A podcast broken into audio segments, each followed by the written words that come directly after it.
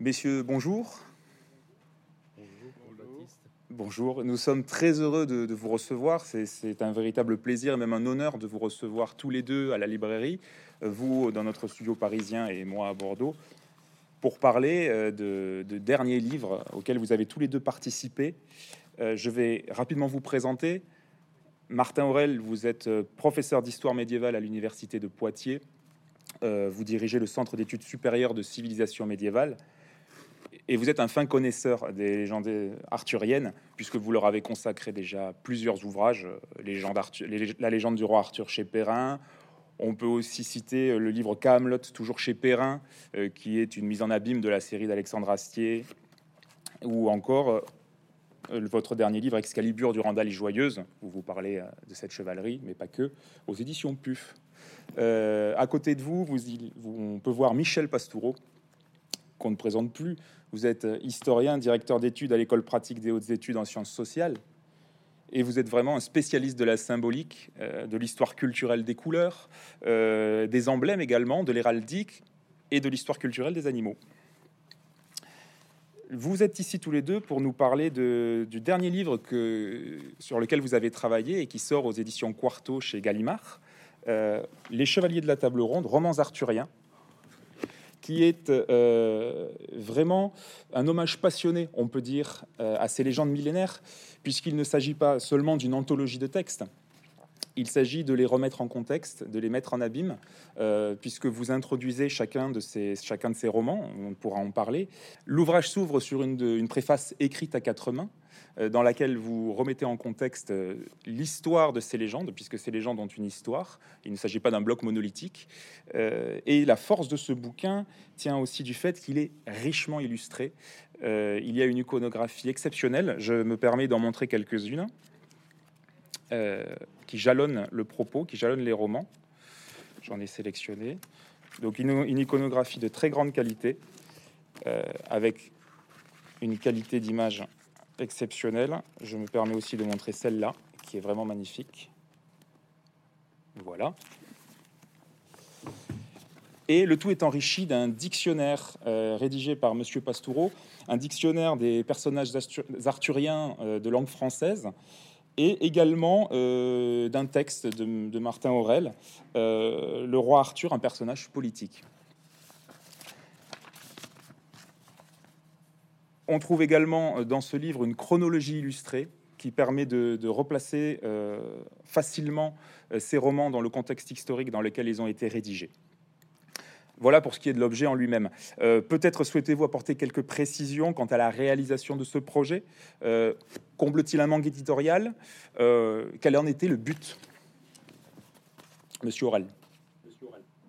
Ben, je dois d'abord remercier notre éditrice Aude Sirier qui a pris l'initiative de s'adresser à nous, à deux historiens, pour euh, euh, publier ces sept euh, romans, ces sept textes extrêmement datés du Moyen Âge, mais qui continuent de nous parler, vraiment, qui nous touchent. Hein.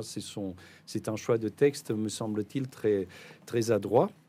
Et on est personnellement, je suis très impressionné par la maquette, par la beauté, vous venez de le remarquer, de des images extraites pour la plupart de manuscrits médiévaux. Euh, où c'était une époque où la peinture était dans les livres, mais il y a aussi euh, des images plus tardives. Euh, là, en l'occurrence, vous nous avez montré des images de la période pré-raphaélite des années 1900, fin 19e, début 20e siècle, où il y a ce retour aux sources arthuriennes qui nous laisse aussi entrevoir la fantaisie qui, qui marque tant nos contemporains. Oui, nous sommes les auteurs euh, de l'introduction, des notes, euh, des annexes, euh, de, deux ou trois essais. Nous ne sommes pas les traducteurs des textes qui sont présentés. Il y a sept romans et donc sept traducteurs différents. Ça n'est pas facile de traduire en français moderne des textes dans les langues vernaculaires du Moyen Âge, euh, même l'ancien français euh, ou le moyen français sont difficiles à traduire. Euh, on lit parfois plus facilement dans la langue originale que dans la traduction.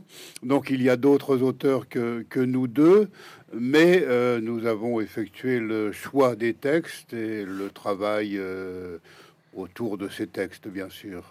Alors nous sommes tous les deux historiens, je crois que c'est un, un, signe en lui-même. Euh, nous sommes plus historiens que littéraires, même si pour les historiens, les textes littéraires euh, sont des documents d'histoire. Euh, il n'y a pas de littérature hors contexte.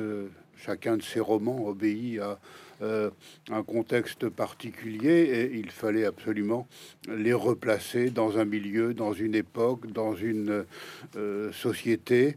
C'est ce que nous avons fait, Martin et moi. Alors justement, on va démarrer tout de suite avec le premier texte que j'ai trouvé très intéressant. Alors, vous me pardonnerez la prononciation, euh, et Olwen. Donc c'est un texte que finalement très peu connu du grand public et qui est un texte ancien et pourtant qui est une légende arthurienne. Euh, puisque on a souvent l'habitude de, rattacher les légendes arthuriennes à Chrétien de Troyes, euh, au Moyen Âge, et pourtant ces légendes, vous le montrez, euh, ont une histoire bien avant Chrétien de Troyes, bien avant le roman arthurien. Euh, est-ce que vous pourriez nous décrire ce contexte, euh, puisqu'il me semble que ces, ces, légendes démarrent dès le 5e siècle, avec ce que vous appelez la résistance bretonne aux, envahisseurs, aux envahisseurs venus des mers est-ce que vous pouvez nous décrire le contexte dans lequel naissent ces légendes et dans, et dans lequel elles se développent Monsieur Aurel, s'il vous plaît? Oui, 410, c'est une date qui nous parle parce que c'est le sac euh, systématique de Rome euh, pour l'Ego, une ville qu'on croyait imprénable. Euh, eh bien, cette fois-ci, c'est le début de, la fin pour l'Empire romain. Et 410, c'est aussi la date où l'empereur Honorius, dans, un de ses, dans un de ses, une de ses lois, une de ses ordonnances, prévoit que la Grande-Bretagne ne sera plus défendu par euh, les légions venues du continent, mais il confie aux, décurions, aux responsables de villes bretons. Quand je parle de Breton, c'est encore la Grande-Bretagne. Hein. Euh, la petite Bretagne viendra bientôt avec, euh, on le verra, les exilés de, l'île. Eh bien, la défense est désormais confiée aux Bretons. Alors, les Bretons ont maille à partir euh, au nord euh, de la Grande-Bretagne, au-delà du, mur que l'empereur Adrien avait fait construire, une sorte de muraille de Chine, euh, pour se protéger des, Pictes, des Scots, des populations qui désormais font des raids vers le sud. Mais ce ne sont pas les pires ennemis. Les Bretons ont surtout des problèmes avec les anglo-saxons, des peuples germaniques venus du continent, venus de la Saxe, venus de la Frise, euh, du Jutland, hein, de, tous ces, de la mer du Nord, qui commencent à s'installer dans l'est euh, de l'île, hein, d'abord dans le Kent, et progressivement ils prennent du terrain au détriment des Bretons. Alors les Bretons n'ont pas euh, la possibilité de se défendre pour des raisons parfois dues à leur division, des divisions tribales, et ils reculent progressivement et ils se retrouvent dans ce qu'on appelle de nos jours le pays de Galles, c'est-à-dire à, l'ouest de euh, la Grande-Bretagne, euh, facile à défendre en raison de ses forêts, en raison aussi euh, de ces monts, hein, de ces collines, les monts cambriens. Donc nous avons une situation particulière, des résistants face à une invasion anglo-saxonne. C'est curieux parce que cela coïncide avec la disparition d'un fauve, d'une bête mythique qui, qui, ne reste guère que dans les monts cambriens, justement au pays de Galles, qui est l'ours, l'ours brun, euh, qui euh, est euh, pour ces gens une sorte de, totem. très souvent, ils projettent aussi leurs croyances. Hein. Les mythes, qu'est-ce que c'est qu'un mythe? Un mythe, c'est un récit offert aux divinités par des populations pré-chrétiennes pour obtenir leur grâce, leur faveur. Et le mot lui-même d'Arthur, ours, c'est la signification, c'est l'homme ours hein, en langue galloise en langue bretonne. Or, euh, toute l'histoire de euh, euh, Hulu euh, tourne autour de cette figure qui est Arthur, qui doit conquérir un certain nombre d'objets pour permettre le mariage d'un de ses parents. il a même adopté par un rite particulier, il lui a coupé les cheveux, il l'a coiffé, c'est très celtique, hein, et il doit donc vaincre euh, ce qu'on appelle à l'époque moderne le, le, nouement des aiguillettes, l'impuissance, euh, puisque euh, ce jeune Koulouk a reçu un mauvais sort de la part de sa belle-mère qui l'a condamné donc à ne pouvoir épouser qu'une seule femme, la, fille du géant. Pour pouvoir l'épouser, le père impose un certain nombre d'épreuves euh, à ces guerriers qui doivent obtenir donc ces, objets pour le mariage. Et il y a un moment clé euh, sur lequel Michel Pastoureau pourrait vous parler pendant des heures, puisqu'il maîtrise euh, beaucoup mieux que moi le cochon, le sanglier. C'est la chasse mythique que Arthur, l'ours, mène sur ce cochon euh, qui a un certain nombre d'objets, ne serait-ce que sur sa tête, qui permettront euh, le mariage final. Alors ça finit euh, bien sûr par le mariage, je, je dévoile le, le, happy end, mais ce qui est intéressant, c'est que avant le mariage, le géant, le père de la mariée, est là encore assassiné de façon rituelle. et ce n'est pas innocent non plus, puisque la terre d'Angleterre, la terre de la Grande-Bretagne, c'était le pays des logres, les pays euh, des ogres. Et il y a donc euh, les Troyens ou les successeurs de Troyens menés par Brutus qui ont euh, véritablement mis fin à la domination de ces géants. Ils les ont tués et ils ont apporté aussi la civilisation. Il ne faut pas oublier que les Celtes ont apporté, les Celtes sont les Celtes, ce sont les Bretons, ont apporté un Occident le fer, ce qui leur a donné bien sûr une forte euh, donc supériorité militaire. Alors tout s'arrête là euh, pour les Bretons, puisque désormais ils sont en perte de vitesse, ils sont en train d'être défaits, et ils projettent peut-être euh, sur Arthur cette, ce passé glorieux, mais aussi cette possibilité de résurrection, de restauration de leur pouvoir perdu. J'aimerais qu'on revienne en, quelques mots, Monsieur Pastoureau peut-être pourra nous en parler, sur justement ce nom d'Arthur, homme-ours. Euh, pourquoi Que symbolise l'ours? Est-ce qu'on cherche à mettre en valeur euh, les vertus guerrières du personnage, euh, sa puissance, ou les mérites de l'homme qui tue l'ours? Oui, Arthur, c'est le roi ours, et l'ours, dans une grande partie de l'hémisphère nord, c'est le roi des animaux avant qu'il soit remplacé lentement par le lion. Euh, l'affaire sera entendue au XIIIe siècle. Mais donc, pour ces périodes anciennes, c'est encore l'ours qui est le roi des animaux, probablement parce qu'un ours est invincible par un autre animal. Hein. il n'a pas de prédateur. Les Romains ont essayé dans les jeux du cirque de voir qui était plus fort, l'ours ou le lion. Soit il y avait match nul, soit euh, l'ours l'a emporté. Un ours, c'est plus fort qu'un lion en général. Donc, euh, les guerriers, les chasseurs, euh, les princes, les rois ont cherché à capter cette force de l'ours et à s'en faire protéger. On a même un certain nombre de légendes et de mythes qui font des ours des fondateurs de dynasties. Il y a l'idée que L'ours mâle est attiré par les jeunes filles et par les jeunes femmes. Il les enlève, il les viole et ça donne naissance à des êtres qui sont mi-homme, mi-ours. Ce sont tous des guerriers invincibles, des fondateurs de dynasties. Euh, au XIIe siècle encore, les rois de Norvège et les rois de Danemark sont très fiers euh, de se faire fabriquer des généalogies dans lesquelles on voit que leur ancêtre le plus lointain est un fils d'ours. Donc Arthur, euh, c'est le roi ours. Son nom même est construit sur la racine euh, du nom de l'ours euh, dans les langues indo-européennes. Arctos en grec, Arthos en breton, Arthur, Ursus, Orsus en, latin et dans les langues romanes. Dans les langues germaniques, on a fait un autre choix parce que l'ours est tellement vénéré qu'il ne faut pas prononcer son nom il serait furieux. Euh, donc, euh, on prend des métaphores, comme chez les Slaves d'ailleurs, euh, en, allemand, c'est Der Braune, c'est le brun. Hein. Et dans les langues slaves, c'est la racine Medvedev, qui est une périphrase, l'amateur de miel, le maître du miel, parfois le grand-père de la forêt. Bref, il ne faut pas prononcer le vrai nom de l'ours. C'est pour ça que dans les langues slaves et germaniques, on a euh, des mots qui ne sont pas euh, la racine indo-européenne du nom de l'ours, mais d'autres choses.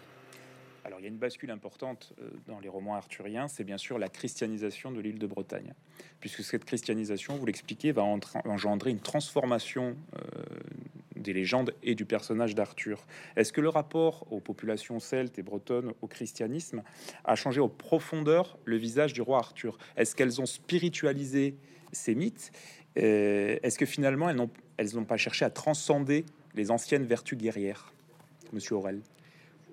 Oui, je voudrais ajouter à, ce que Michel vient de dire que euh, l'ours a une qualité aussi, il est capable d'hiberner, de passer l'hiver, donc euh, isolé, il doit dormir, il, est dans une caverne, mais on sait que avec la reverdie, avec le retour euh, de la floraison du printemps, il retrouve aussi la vie, hein, d'où les rites de fécondité autour de jeunes filles euh, auxquels Michel a fait allusion.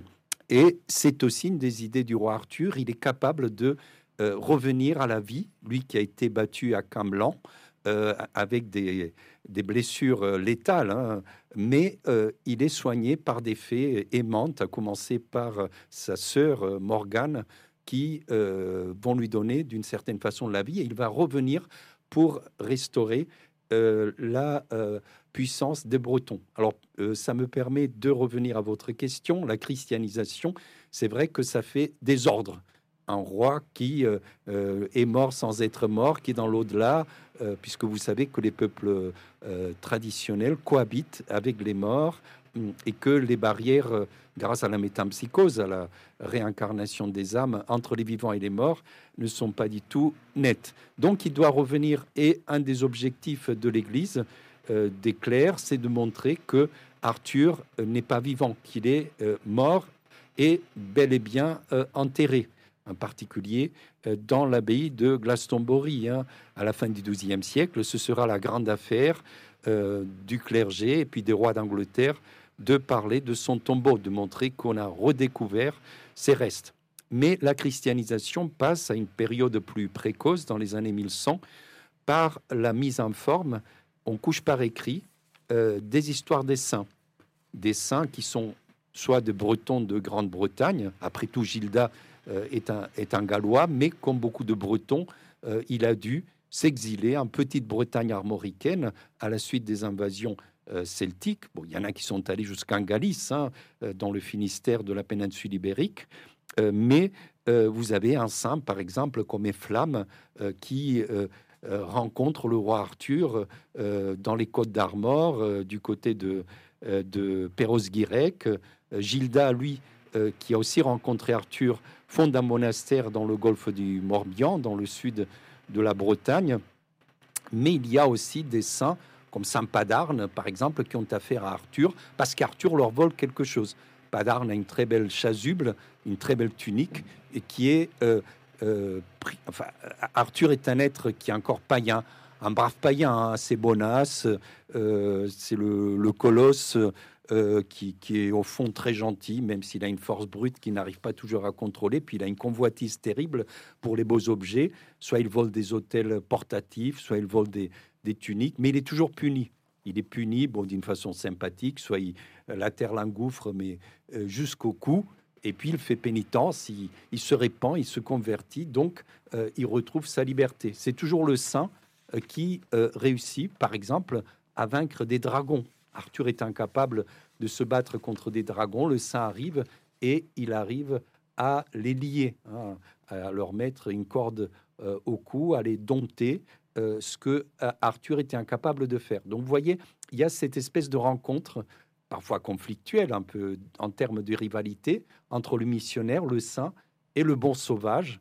Et c'est toujours dans ces vies de saints qui ont été couchés par écrit autour de 1100 dans les monastères euh, du pays de Galles, des monastères d'ailleurs où les Normands essaient un peu d'intervenir. Vous savez que les Normands, à partir de 1066, conquièrent l'Angleterre et une partie du pays de Galles.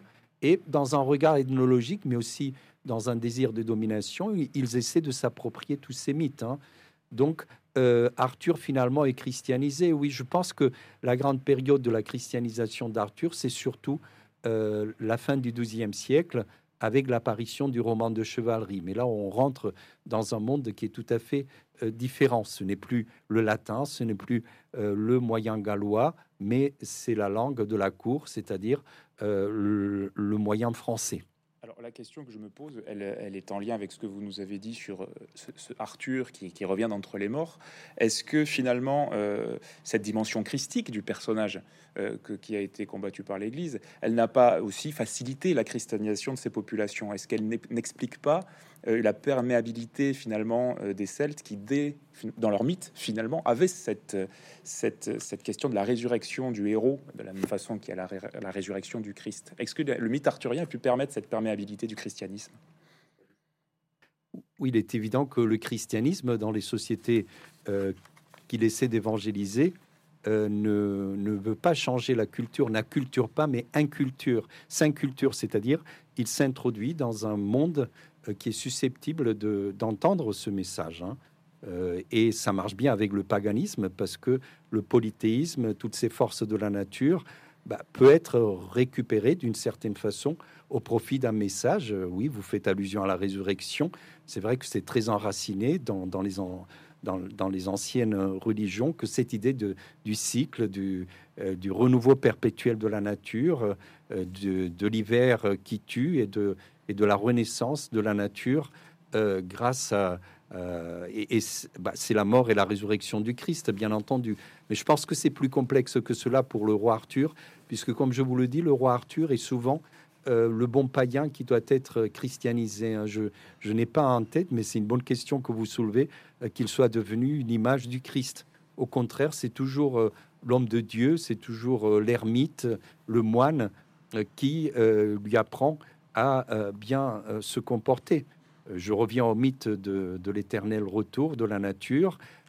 quand Guenièvre est ravi et fait l'objet d'un rapt par une divinité hivernale, maléfique, hein, qui est Méloise, dans cette région marécageuse qui est la, qui est Glastonbury. Glace, nous dira un intellectuel de la fin du XIIe siècle, Giraud de Barry, Sarambois, euh, au, vert. Or, le vert, c'est la transparence, donc c'est l'au-delà, c'est un monde où, les, où les morts euh, vivent ou rencontrent les vivants. Hein. C'est aussi une zone marécageuse, le guet.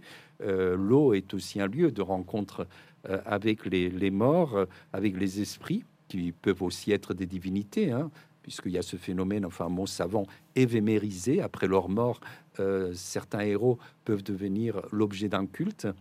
eh bien, euh, Gilda, par exemple, ce saint ermite qui est à Glastonbury, met fin à la guerre entre Arthur et le ravisseur de sa femme. Mais bien sûr, on peut utiliser aussi cela comme un mythe, c'est-à-dire l'idée de l'éternel retour, euh, cette divinité un peu comme Orphée quand il descend dans les enfers, cette divinité qui permet de, euh, en libérant sa femme, en la recouvrant, de à la végétation de revenir, hein, de s'épanouir euh, face à l'hiver. Donc, vous voyez, mais je pense que euh, bien sûr, il y a des, ressemblances entre le christianisme et, euh, les religions pré-chrétiennes, le paganisme, si vous voulez, mais je ne sais pas s'il faut aller jusqu'à faire d'Arthur un personnage christique. Hein. J'essaie de réfléchir. Ce sont ces chevaliers, plutôt certains d'entre eux, Galade par exemple, le parfait chevalier christique à partir des années 1200, qui peuvent être comparés à, au Christ, mais euh, certainement pas Arthur, hein, sauf si, euh, si je me trompe. Il n'y a aucun texte qui me vient à la tête. J'aimerais, alors justement, cette christianisation, elle passe par une évolution des représentations et par même des représentations du roi. Il y a une très riche iconographie dans ce livre, on l'a déjà dit. Monsieur Pastoureau, peut-être pourriez-vous nous, nous dire quelques mots Comment représente-t-on Arthur dès lors qu'il est christianisé? Oui, à partir euh, de la seconde moitié du Xe siècle, euh, il devient envahissant, un personnage d'Arthur, et puis euh, avec lui tous ceux qui l'accompagnent, sa parenté, ses chevaliers, les lignages associés. Moi qui suis historien, je suis toujours frappé que nos collègues historiens de la littérature médiévale, dans les manuels destinés aux étudiants ou au grand public, consacrent le même nombre de pages aux chansons de gestes et aux romans de chevalerie. Or, euh, quand on est historien et qu'on interroge des documents sur la réception des chansons de gestes et des romans de chevalerie, pour un témoignage sur les chansons de gestes, on en a 100 sur les romans du roi Arthur. Donc le, déséquilibre est considérable et nos manuels littéraires ne, donnent pas une juste idée de ce déséquilibre. On a l'impression que la chanson de Roland et les romans arthuriens, c'est sur le même niveau. Pas du tout. Quand on est historien et comme moi, plutôt spécialiste de la réception des textes médiévaux, euh, le déséquilibre est énorme. Donc Arthur, c'est une figure considérable dans l'Occident médiéval, euh, à part euh, tout ce qui tourne autour du christianisme, euh, ça vient juste après. Hein. C'est comparable à la mythologie gréco-romaine presque, vu le nombre de témoignages qui ont, sont parvenus jusqu'à nous. Ça concerne la copie de manuscrits, euh, l'enluminure de manuscrits, des œuvres d'art euh, et de l'iconographie de toutes sortes. Ça concerne les noms des personnages euh, qui sont arthuriens qui sont adoptés par des personnages véritables. Dès la fin du XIIe siècle, on a des Lancelot, des Perceval, des Gauvin, des Tristan, et ça va devenir de plus en plus nombreux au fil des décennies. Ce sont de bons témoignages sur la réception. Euh, et Arthur lui-même, euh, comme l'a dit Martin, qui est un personnage euh, un peu ambigu, hein, même quand il est christianisé, il garde quelques traits de son caractère païen et, et ursin. C'est plutôt autour de lui que se passe la christianisation, avec la légende du Graal notamment, sur laquelle on va sans doute revenir. Et pour le public, il n'y a absolument aucune, euh, aucun regard sur, euh, enfin péjoratif, sur un Arthur qui serait une espèce d'ancienne divinité païenne qu'il faudrait euh, combattre. Non, ça se passe pas comme ça. Dans ce qui frappe dans la légende arthurienne, notamment par rapport aux chansons de gestes, c'est que la plupart des personnages ne sont pas tous d'une pièce. Hein. Ils sont tous euh, nuancés, ambigus, avec leurs bons et leurs mauvais aspects. Par exemple, Lancelot, euh, c'est le meilleur chevalier du monde, mais c'est un personnage très négatif par bien des aspects. Il est d'une vantardise inouïe, il commet l'adultère avec la reine Guenièvre, qui elle-même est une reine très ambiguë, euh, et plutôt une femme que le public médiéval n'aime pas, euh, par rapport à Iseux, par exemple. Bref, euh, on est dans la nuance, et dans la nuance de nuance, alors qu'avec euh, Charlemagne, euh, Roland, Olivier, euh, Guillaume d'Orange et quelques autres, on est tout d'une pièce. Il y a des bons, il y a des méchants.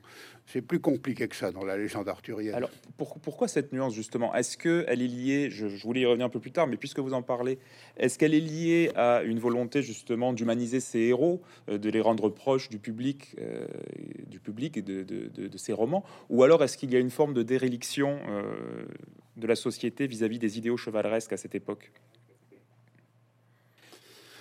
Oui, non, euh, ce caractère très nuancé est dû au génie des, auteurs créateurs et euh, de tout ce qui les, entoure. Donc, euh, c'est de la littérature de très haut niveau. Hein, bien souvent, bien sûr, il y a des textes un peu euh, situé plus bas dans l'échelle hiérarchique. Enfin, en général, on est dans des textes avec des textes de très grande qualité. Euh, La mort le roi Arthur, les romans de Chrétien euh, quelques autres textes moins, moins connus. C'est très supérieur aux chansons de geste du point de vue strictement littéraire, justement parce qu'on est dans la, la, nuance. Et puis, la société est de plus en plus compliquée. et donc, au moment où on écrit les principaux romans arthuriens euh, entre euh, la fin du XIIe et euh, le début du XIVe siècle. La société chevaleresque et même la société noble plus largement est en perte de vitesse et compense son déclin social, économique, politique en investissant dans le paraître dans la légende, dans les mythes, euh, dans le culturel, on pourrait dire euh, aujourd'hui, euh, pour compenser ce, déclin. ça explique d'ailleurs à la, fin du Moyen Âge cette espèce de revival de la légende arthurienne, là où vraiment la noblesse est en complète perte de vitesse et frappée d'une d'une immense mélancolie au XVe siècle. La noblesse occidentale est dans un état de mélancolie très très avancé et trouve dans les romans arthuriens euh, beaucoup pour se satisfaire et essayer de compenser. Puis ensuite, on va passer à autre chose. Alors, justement, rentrons un peu dans cet imaginaire arthurien. Vous écrivez, Monsieur Pastoureau, euh, l'imaginaire est tout à la fois le reflet et le modèle de la réalité. Euh, dans ces romans arthuriens, vous nous l'expliquez, euh, la géographie et la temporalité font appel à des lieux bien réels, l'île de Bretagne, l'Irlande, la Gaule, ou alors à des événements bien réels, les invasions germaniques, la christianisation, Rome, la domination romaine pourtant, on, a, on, a, le sentiment que tout s'enchevêtre, que on est situé dans un monde entre deux. Euh, est-ce que vous pouvez, que nous raconte finalement cette géographie arthurienne? Qu'est-ce que symbolise ce royaume de l'ogre? Est-ce que c'est le royaume idéal? Est-ce que c'est l'âge d'or? Est-ce que c'est simplement un syncrétisme entre la culture celtique et la culture chrétienne? C'est plus compliqué que tout cela, ah. c'est-à-dire que il faudrait faire du cas par cas. Euh, il y a une géographie générale euh, qui est assez cohérente et qu'on le retrouve d'un roman à l'autre. Et puis à l'intérieur, il y a une géographie plus étroite euh, qui varie selon les auteurs, les auteurs selon les, décennies, selon les euh, sources utilisées. donc le royaume de l'ogre en gros, c'est une bonne partie de l'île euh, de, Grande-Bretagne, mais pas la totalité. Il y a des royaumes euh, périphériques euh, qui sont ennemis ou alliés d'Arthur, qui, quand ils sont ennemis, les soumet les uns après les autres. Et les rois qui étaient ses ennemis deviennent ses alliés et ses parents même. Au nord, il y a les peuples euh, dont Martin a parlé, les Pictes, les Scots, il y a les, les Saxons qui viennent de la mer euh, fréquemment. Arthur doit affronter les Saxons dans des grandes batailles. Et puis, il y a les Romains qui, viennent de loin, plus les personnages qui viennent du continent. Hein. Euh, Lancelot, c'est un personnage qui n'est pas il n'est ni parent ni vassal euh, d'Arthur. Euh, il vient de son propre gré, en quelque sorte, dans l'île euh, de Bretagne avec ses deux cousins Bor et Lionel. Hein. Étant peut-être le, euh, personnage que le grand public en général ne connaît pas, mais qui est une des clés de la légende arthurienne parce que c'est lui le témoin, le narrateur, le seul survivant euh, dans le roman La mort, le roi Arthur. Donc c'est lui qui va faire connaître à la postérité euh, toutes ces aventures d'Arthur et des chevaliers de la table ronde. Donc on a une géographie assez stable dans ces grandes lignes, mais euh, un peu turbulente dans, dans, le détail en quelque sorte. Mais ça se passe vraiment euh, outre-Manche par rapport à nos classifications d'aujourd'hui, euh, pour l'essentiel, et un petit peu dans notre petite Bretagne, dans notre Bretagne armoricaine. Tristan, par exemple, est un personnage qui a beaucoup à voir avec la Bretagne armoricaine, la Manche est une mer qui est presque un lac. Hein. Elle est sans cesse traversée et retraversée, euh, aussi bien dans la fiction littéraire que dans la réalité euh, géographique du XIIe et du XIIIe siècle. Le, royaume Plantagenet, euh, il est situé des deux côtés de la Manche. Donc, ce qu'on lit dans les romans, ça correspond à une certaine réalité. Hein. On va constamment euh, du continent euh, vers l'île de Grande-Bretagne et, dans l'autre sens.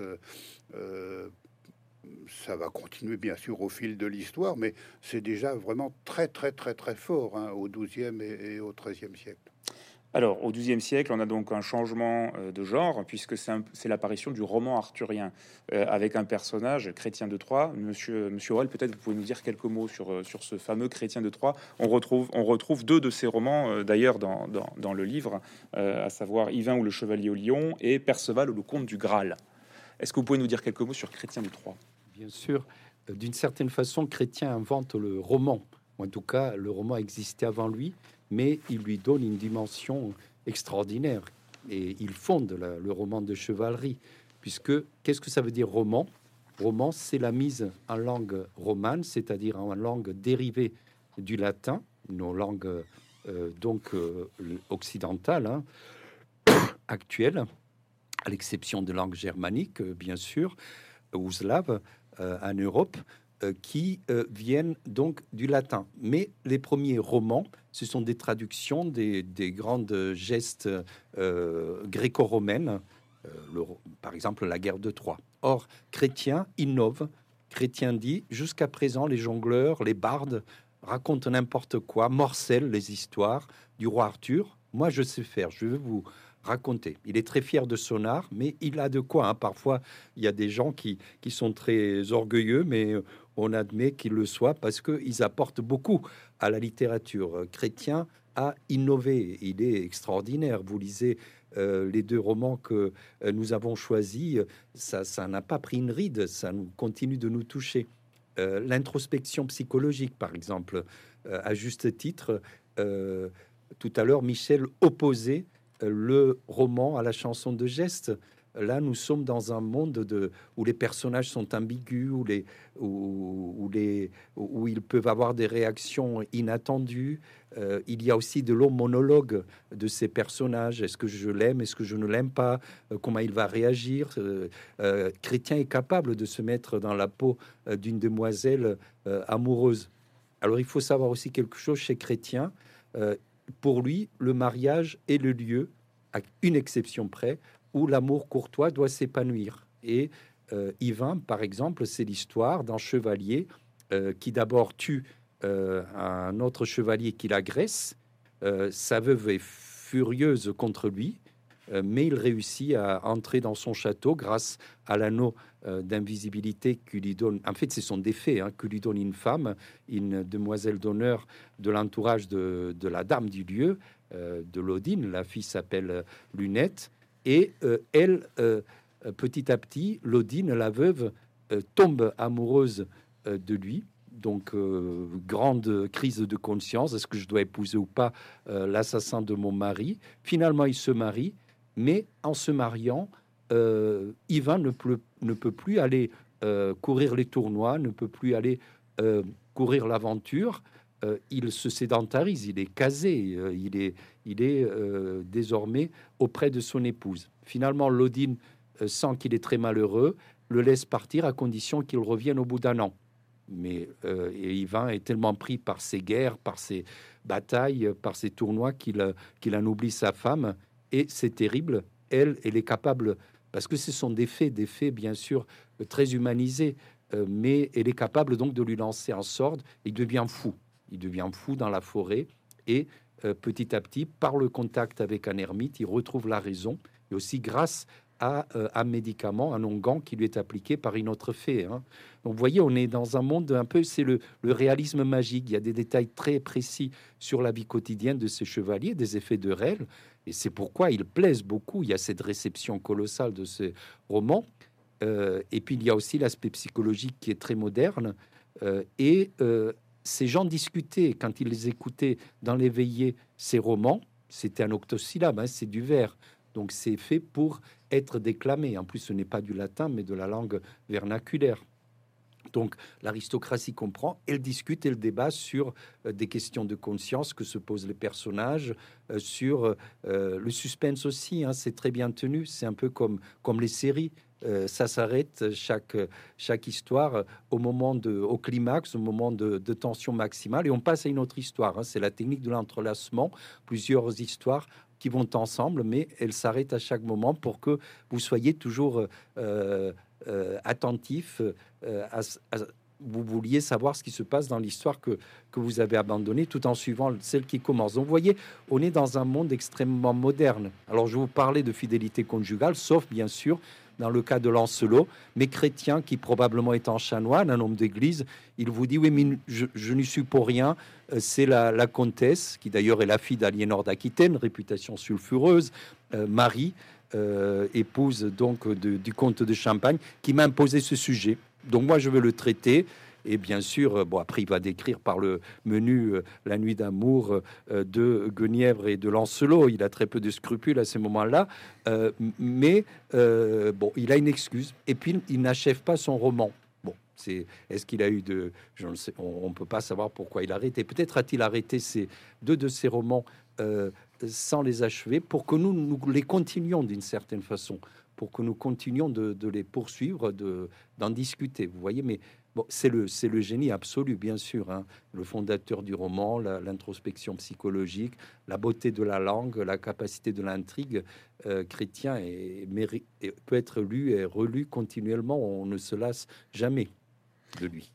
Alors, en plus de tout ça, le, genre du roman euh, va incorporer euh, à la mythologie arthurienne, si on peut dire, une véritable, généalogie des héros, puisque ces héros ont des enfants, qui ont eux-mêmes des enfants. On a des générations de héros qui se succèdent. Est-ce que vous pourriez nous parler un peu de, cette multiplication des chevaliers, Michel Pastoureau, qui font passer le roi Arthur au second plan? Oui. Euh, il y a beaucoup de personnages dans les romans arthuriens.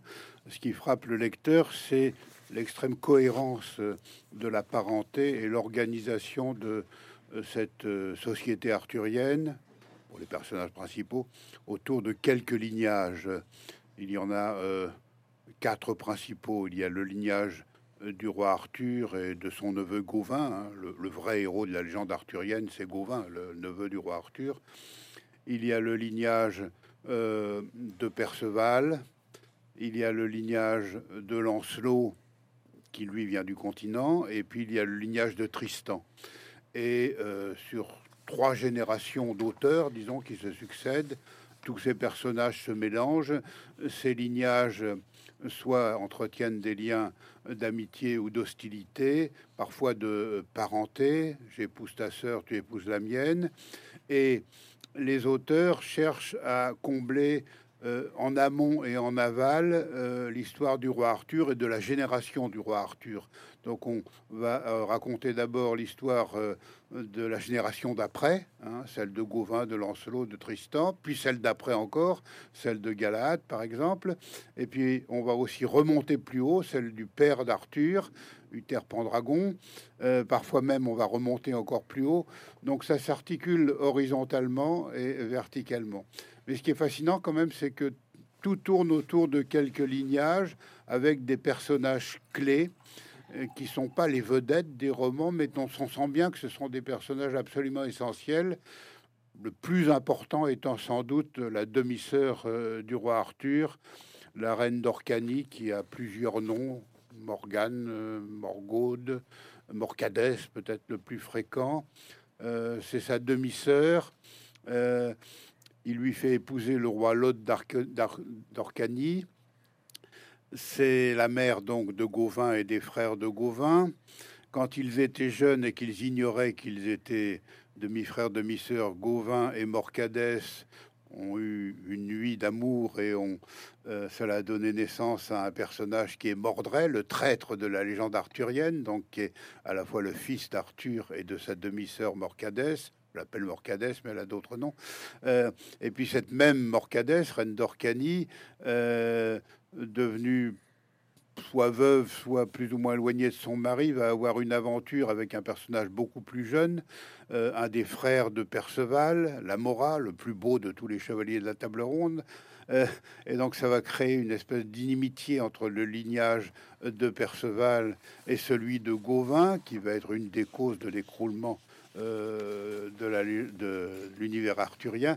Bref, donc ce qui est fascinant, c'est que ça a l'air compliqué comme ça et ça ne l'est pas. Les personnages ont une identité, une parenté stable, des caractères relativement stables et malgré ces généalogies complexes, le public s'y retrouve très bien. Probablement parce que ce public des 12e et 13e siècles est très habitué à mémoriser la parenté et à gérer des généalogies complexes. Nous, nous sommes obligés, pour nous y retrouver, de faire des tableaux généalogiques par écrit, euh, avec euh, quelques hésitations sur certains liens de parenté. Euh, mais je ne pense pas que le public, à l'origine, au 12e et 13e siècle, soit dérouté par cette complexité des relations de parenté.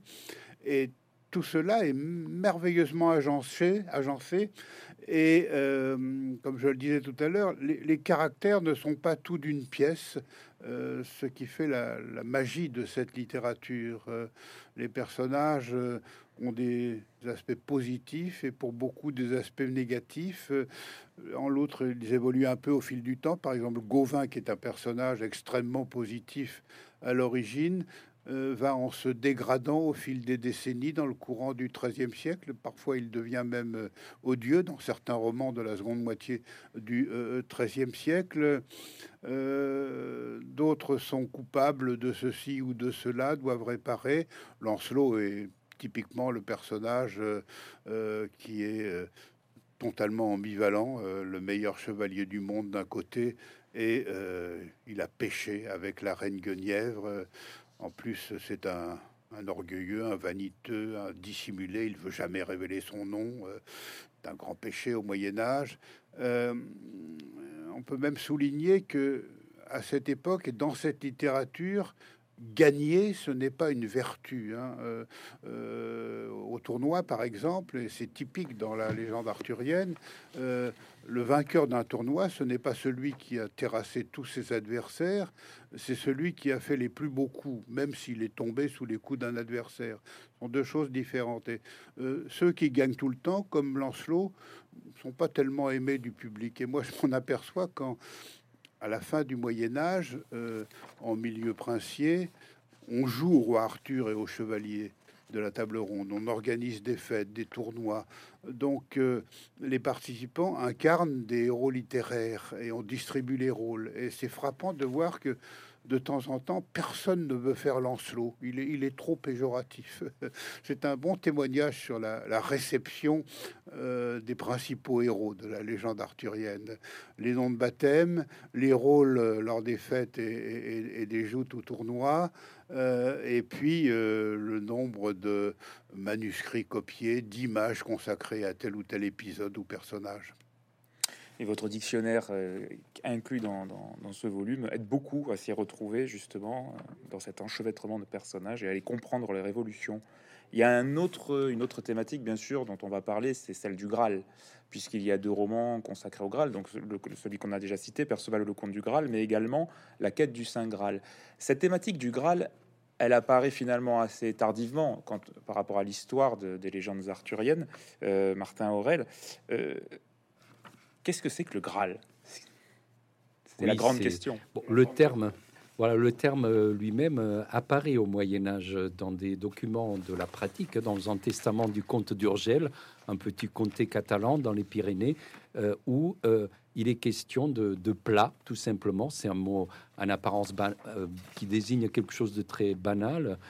Mais en même temps, ces plats euh, comme c'est un terme peu utilisé, ça peut aussi avoir une signification plus mystérieuse. Et c'est Chrétien de Troyes, le premier, à le mettre en scène dans le conte du Graal, euh, où là, c'est devenu un vase sacré, hein, presque un ciboire, puisqu'il porte l'hostie euh, au père du roi pêcheur, pêcheur avec accent circonflexe, puisque euh, quand euh, Perceval le découvre, il est dans un lac avec sa canne à pêche et c'est un roi perclus. et alors, ce qui est intéressant, c'est qu'il y a des racines mythiques probablement. Vous connaissez tous les, les chaudrons d'abondance. Ils apparaissent dans les, dans les contes des bardes celtiques, des bardes bretons, qui parlent de d'Arthur qui doit faire euh, une navigation, traverser donc euh, la mer d'Irlande ou aller vers des îles fortunées où il y a des talismans extraordinaires qu'il faut récupérer et en particulier ces chaudrons qui ne cuit que de la nourriture pour les braves, qui rend les armes qui sont trempées invincibles. et donc c'est un peu la corne de l'abondance. Mais ici, nous sommes dans un contexte qui est déjà très chrétien. Hein. Euh, bah, chrétien de Troyes, le bien nommé, euh, bien sûr, en fait euh, une, un vase sacré qui transporte l'hostie, mais en même temps, il y a tous ces aspects merveilleux, puisque le Graal dégage une grande lumière autour de lui.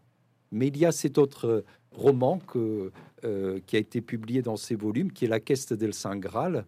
Là, nous sommes dans un contexte monastique, dans un contexte où les moines cisterciens ont eu leur, euh, leur mot à dire, les ordres militaires aussi.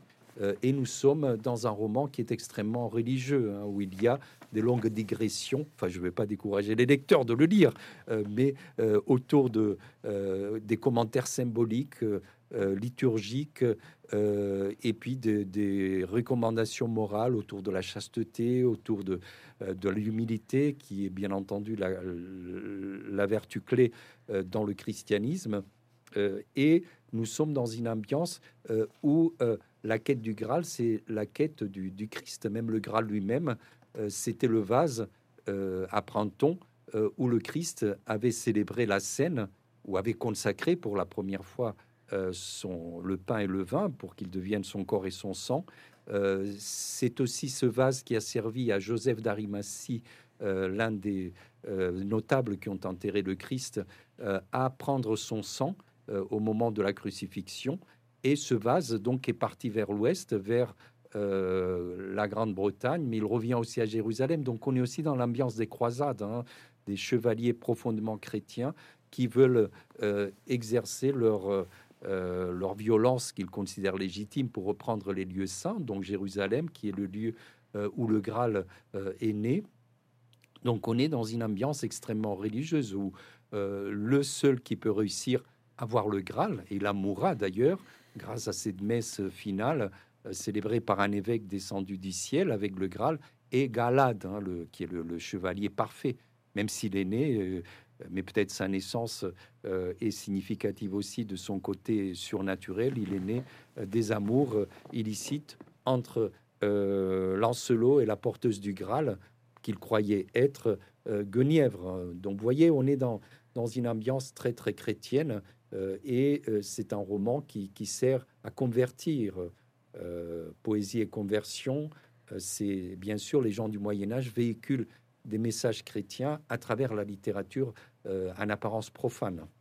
Alors, un roman destiné à convertir, Arthur a un autre, une autre facette, c'est aussi un personnage qui devient politique, puisque vous consacrez une étude à ce sujet à la fin, de, à la fin du livre. Est-ce que vous pouvez nous parler de ce Arthur politique? On s'approprie la figure d'Arthur pour se légitimer, et qui se l'approprie? Oui, ce qui est très frappant, c'est qu'au début, bien sûr, c'est le paladin, c'est le héros de la résistance bretonne contre les anglo-saxons, contre les Anglais. Mais progressivement, dès la fin du XIIe siècle, alors que le roman de chevalerie a un peu banalisé le personnage, ou en tout cas l'a rendu euh, plausible ou attirant pour la chevalerie du continent et de l'Angleterre, anglo-normande, eh bien, les Anglais d'origine normande, d'origine angevine, Richard Cœur de Lion en particulier, euh, commence à s'approprier la légende. Il y a un texte dans, dans Chanoine de la cour ou de euh, Henri II, le père euh, de Richard, qui fait d'Arthur le roi non pas des Bretons, mais des Anglais. Il s'appelle Roger de Hobden et il change d'un manuscrit à l'autre cette mention. Et là, il y a un glissement, bien sûr, qui est extraordinaire.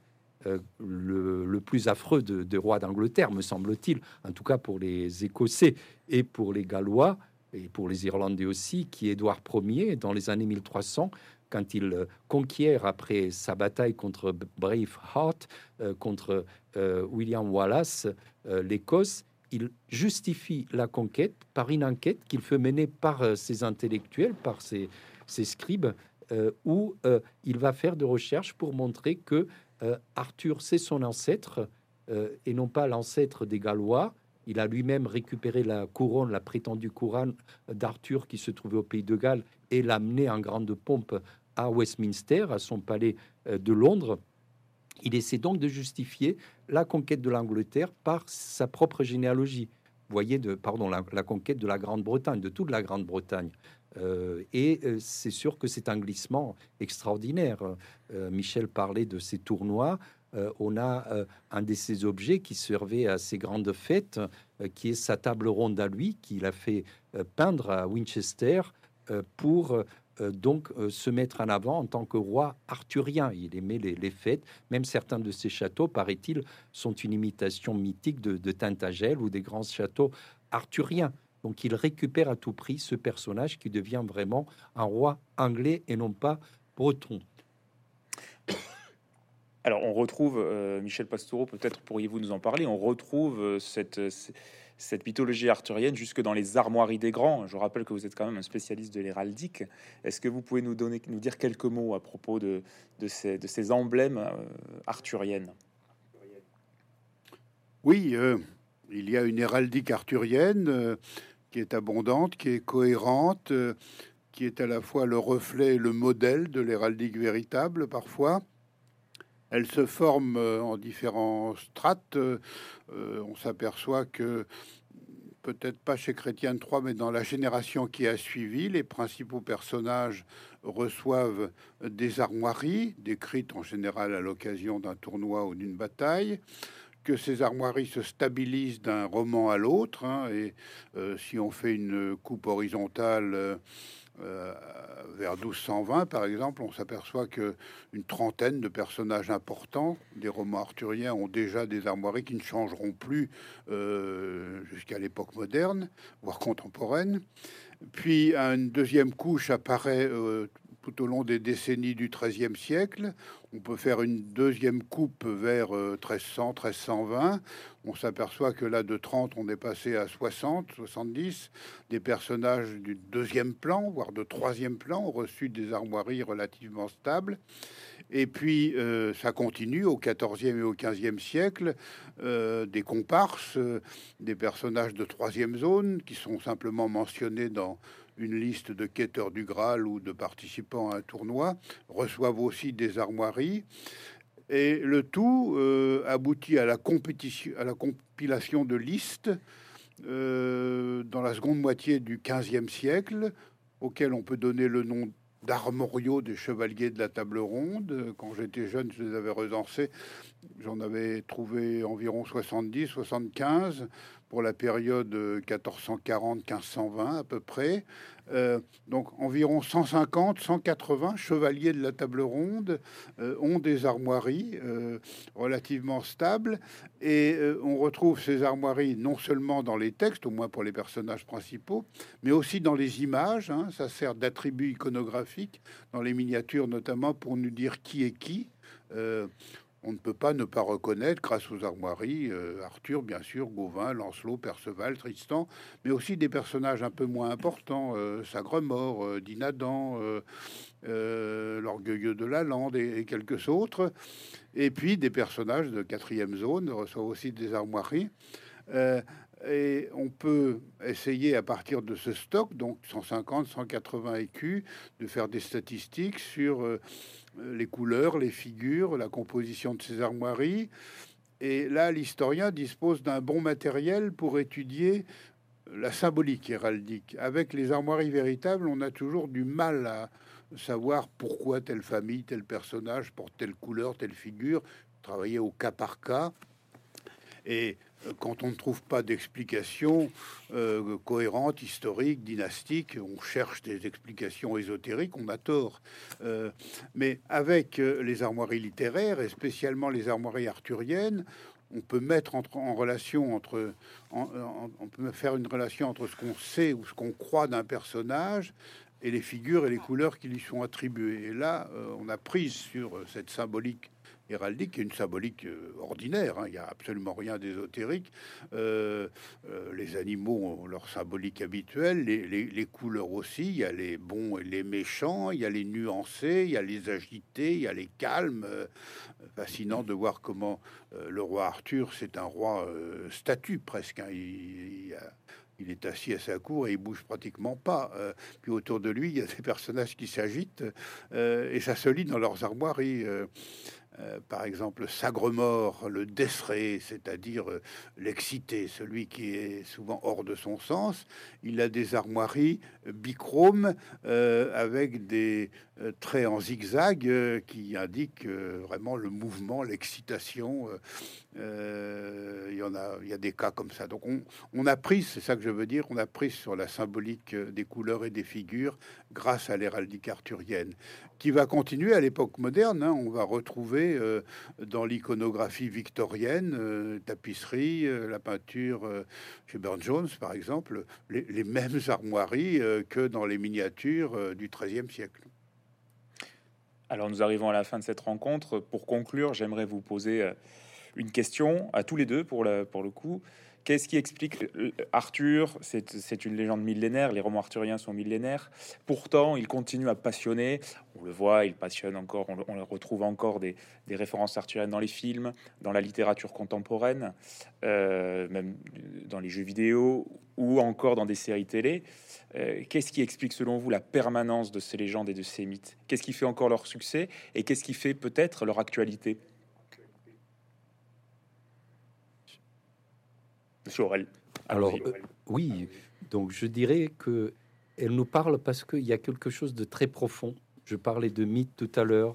On parle parfois des archétypes, hein, des, des, des, structures de pensée qui sont profondément enracinées chez tout être humain.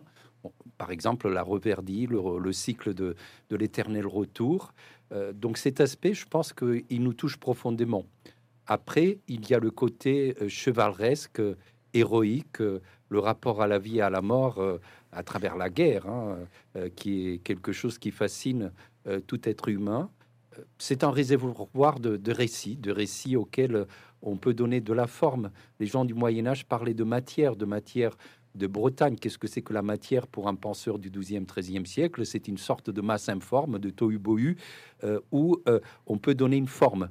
Euh, chrétien dit une conjointure, c'est-à-dire on peut adapter ce récit à la sensibilité d'une époque déterminée que ce soit euh, Alexandre Astier dans Camelot ou euh, Thierry Guillaume dans euh, Sacré Graal, on y trouve toujours son compte, c'est vrai, avec la projection de, nos passions actuelles, de notre imaginaire collectif, mais les récits sont toujours là. C'est un ensemble de contes que l'on peut réutiliser.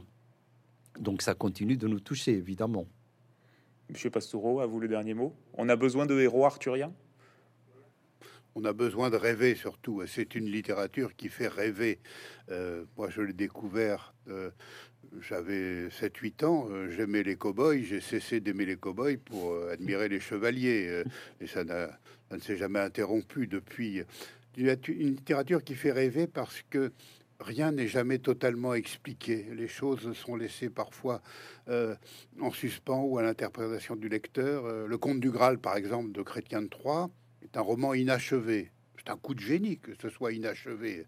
C'est peut-être involontaire, sans doute, parce que Chrétien est mort, mais du coup, ça donne une valeur exponentielle à, cette histoire qui, qui, n'a pas de fin.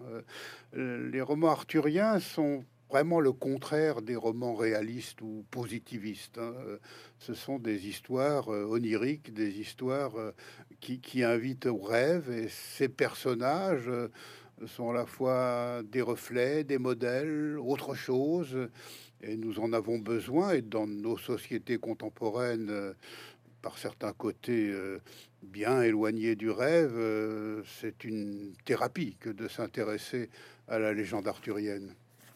Et c'est pour ça qu'il faut se plonger dans, donc, dans Les Chevaliers de la Table Ronde, roman arthurien, donc chez Quarto Gallimard, auquel vous avez tous les deux participé. Je vous remercie, merci infiniment. Ça a été un grand plaisir de vous recevoir.